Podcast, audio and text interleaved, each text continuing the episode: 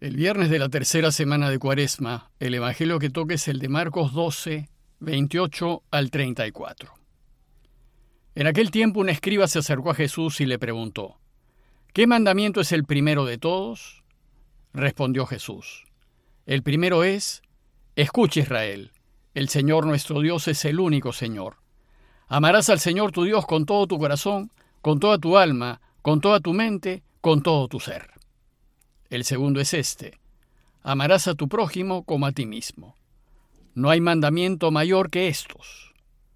El escriba replicó, Muy bien, maestro, tienes razón cuando dices que el Señor es uno solo, y no hay otro fuera de él, y que amarlo con todo el corazón, con todo el entendimiento y con todo el ser, y amar al prójimo como a uno mismo, vale más que todos los holocaustos y sacrificios.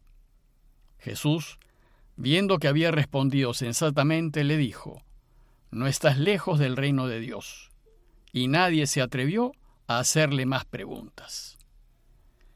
El presente relato ubica a Jesús en Jerusalén, y específicamente en el templo, enseñando. Durante todos estos días que Jesús ha pasado en el templo, ha discutido con diversos grupos y autoridades, y ha respondido a diversas preguntas. Algunas de ellas fueron hechas con mala intención para ponerlo en aprietos y dejarlo en ridículo. Por ejemplo, ¿Con qué autoridad echaste a los mercaderes del templo? Hay que pagar el impuesto a Roma. Existe la resurrección de los muertos. Bueno, pues el relato de hoy recoge una de las tantas preguntas que Jesús respondió mientras estaba enseñando. Pero parece ser que esta vez se trató de una pregunta sincera, sin mala intención y hecha por un escriba que buscaba aclararse. Pues acababa de escuchar la respuesta que Jesús había dado a un grupo de saduceos acerca de la resurrección de los muertos y le pareció muy acertada. Entonces dice el texto que un escriba se acercó a Jesús y le preguntó, ¿qué mandamiento es el primero de todos?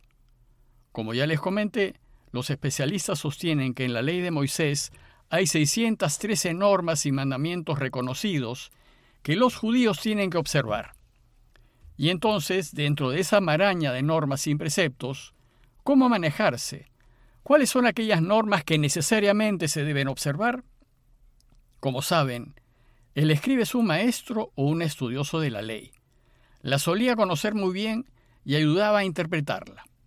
Y Jesús, por su profundo conocimiento de ella, era también considerado un maestro, un rabí. Y ese escribe en particular reconoce su autoridad y le pregunta, pero la pregunta no apunta a establecer prioridades y a ordenar los 613 preceptos en orden de importancia, sino saber cuál de entre todas esas normas es aquel mandamiento esencial, el más importante, el principal, aquel que está a la base de todos y del cual los demás dependen. Entonces, a la luz de esa pregunta, Jesús le respondió diciendo, El primero es, escucha Israel, el Señor nuestro Dios es el único Señor, Amarás al Señor tu Dios con todo tu corazón, con toda tu alma, con toda tu mente y con todo tu ser. Bueno, pues ese es el primer mandamiento de la ley de Moisés, el primero de los diez mandamientos. Y efectivamente es el mandamiento base y el que sustenta toda la religión judía y el cristianismo. Los judíos se refieren a este mandamiento como Shema Israel, que quiere decir escucha Israel por ser las primeras palabras con las que empieza este mandamiento en Deuteronomio 6, 3 al 5, y que dice, Escucha Israel, cuida de practicar lo que te hará feliz, y por lo que te multiplicarás, como te ha dicho el Señor, el Dios de tus padres, en la tierra que emana leche y miel. Y vuelve a repetir, Escucha Israel, el Señor nuestro Dios es el único Señor. Amarás al Señor tu Dios con todo tu corazón, con toda tu alma, y con toda tu fuerza. Pues resulta que la respuesta de Jesús, el Shema, es la oración diaria que hace todo judío. Y evidentemente era oración de Jesús. Pero Jesús llevaba estas palabras clavadas en su corazón y rigió su vida en función de este mandamiento. Pues si pones a Dios al centro de tu corazón y si vives perdidamente enamorado de Él, con todo tu corazón, con toda tu alma y con todas las fuerzas, entonces lo elegirás siempre, por encima de otros amores que puedas tener en este mundo, como pueden ser pareja, hijos, padres, amigos, bienes, prestigio, poder, etc.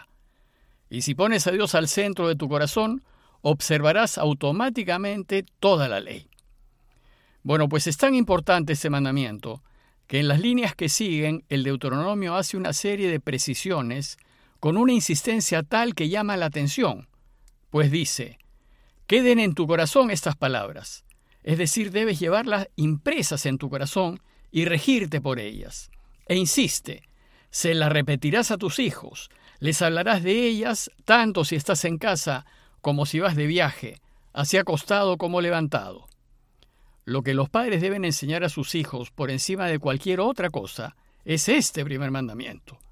Deben enseñarles a sus hijos a amar la verdad por encima de todo, amar la justicia por encima de todo y amar la vida por encima de todo, porque Dios es verdad, es justicia y es vida. Y enseñarlo con una insistencia obsesiva, en casa, de viaje, acostado, levantado. Desgraciadamente muchos padres se preocupan de enseñar a sus hijos una serie de conocimientos, artes y habilidades de toda índole, pero no les forman el corazón y no les enseñan a amar a Dios sobre todo. Después los hijos sabrán hacer muchas cosas, pero no habrán aprendido a vivir. Es decir, los forman para que tengan, ganen y sean primeros, pero no para que sean felices.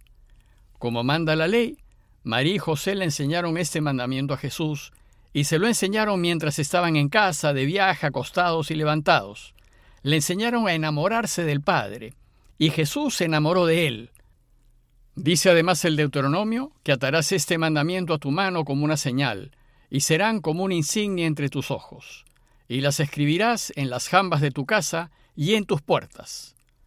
Los judíos toman esto literalmente y cuando hacen oración, se atan al brazo izquierdo y cerca al corazón una cajita con unas cintas de cuero, dentro de la cual está escrito, Shema Israel, el Señor es tu único Señor. Y asimismo se pone en una cajita en la frente y en las entradas de sus casas un pequeño receptáculo, dentro de los cuales es escrito, Escucha Israel, Dios es tu único Señor, y lo amarás por encima de todo. Es decir, el esfuerzo y el interés de que este mandamiento penetre hasta lo hondo de nuestro ser y guíe todos nuestros pensamientos, intenciones y acciones, es increíble. Bueno, pues este es el mandamiento primero y principal de todos, y debemos hacerlo nuestro y vivir según él. Desgraciadamente ni siquiera nos acordamos que existe, ni siquiera lo confesamos, lo que explica, a mi juicio, por qué el mundo camina a la deriva. Si este mandamiento fuese nuestro primer y principal mandamiento, el mundo sería distinto. Pero en su respuesta Jesús añade un segundo mandamiento y le da el mismo peso y valor que este primero. Y dice, el segundo es este, amarás a tu prójimo como a ti mismo. Este segundo mandamiento de Jesús no es otra cosa que la consecuencia inmediata de la observancia del primero. Pues si estamos enamorados de Dios, que es lo que nos pide el primer mandamiento, vamos a querer complacerlo en todo y vamos a querer hacer siempre su voluntad. Pues cuando estamos enamorados lo que hacemos es complacer a la persona amada. Y como Jesús amó a su Padre al extremo, quiso complacerlo haciendo su voluntad. Bueno, pues resulta que la voluntad del Padre es que nos preocupemos del prójimo, que nos preocupemos de quienes pasan necesidades. Para Él todos somos sus hijos y a todos nos quiere con un amor increíble. Y como papá cariñoso que es, nos pide que nos cuidemos unos a otros, que cuidemos a quien tenemos al lado, pero especialmente que velemos por los más frágiles. Para él todos somos hermanos. De hecho, hermanos era la palabra que los primeros cristianos usaban para llamarse entre sí. Y lo que hace este segundo mandamiento de Jesús es complementar al primero. Por eso dice la primera carta de Juan 4:20, si alguno dice, amo a Dios y aborrece a su hermano, es un mentiroso. Pues quien no ama a su hermano, a quien ve, no puede amar a Dios, a quien no ve. Si amamos a Dios, debemos preocuparnos de quienes tenemos al lado. Y Jesús concluye su respuesta diciendo, no hay mandamiento mayor que estos. Por tanto, para Jesús, no son necesarias las 613 normas judías, ni siquiera los diez mandamientos. Bastan estos dos, pues si los cumplimos, lo habremos cumplido todo. Y de hacerlo, Dios nos garantiza una vida feliz en este mundo y después la felicidad total. El escriba que preguntó no solo aprobó la respuesta de Jesús, sino que la volvió a repetir diciendo, Muy bien, maestro, tienes razón cuando dices que el Señor es uno solo, y no hay otro fuera de él, y que amarlo con todo el corazón, con todo el entendimiento y con todo el ser, y amar al prójimo como a uno mismo, vale más que todos los holocaustos y sacrificios. Parece ser que la repetición era la manera como Marcos subrayaba la importancia de esta enseñanza. Y viendo que el escriba había respondido sensatamente, el texto termina con Jesús diciendo, No estás lejos del reino de Dios. Y si vives según lo que has dicho, entonces Dios podrá reinar y podrás disfrutar de su reinado en un mundo de paz. En conclusión, los invito a reflexionar en la importancia de este mandamiento doble de Jesús, en la urgente necesidad de poner a Dios al centro de toda nuestra vida y en el primer lugar, y en la necesidad de regirnos según su voluntad. Pidámosle pues a Dios su ayuda para que lo conozcamos cada vez más, nos enamoremos perdidamente de Él y hagamos siempre lo que Él desea. Parroquia de Fátima, Miraflores, Lima.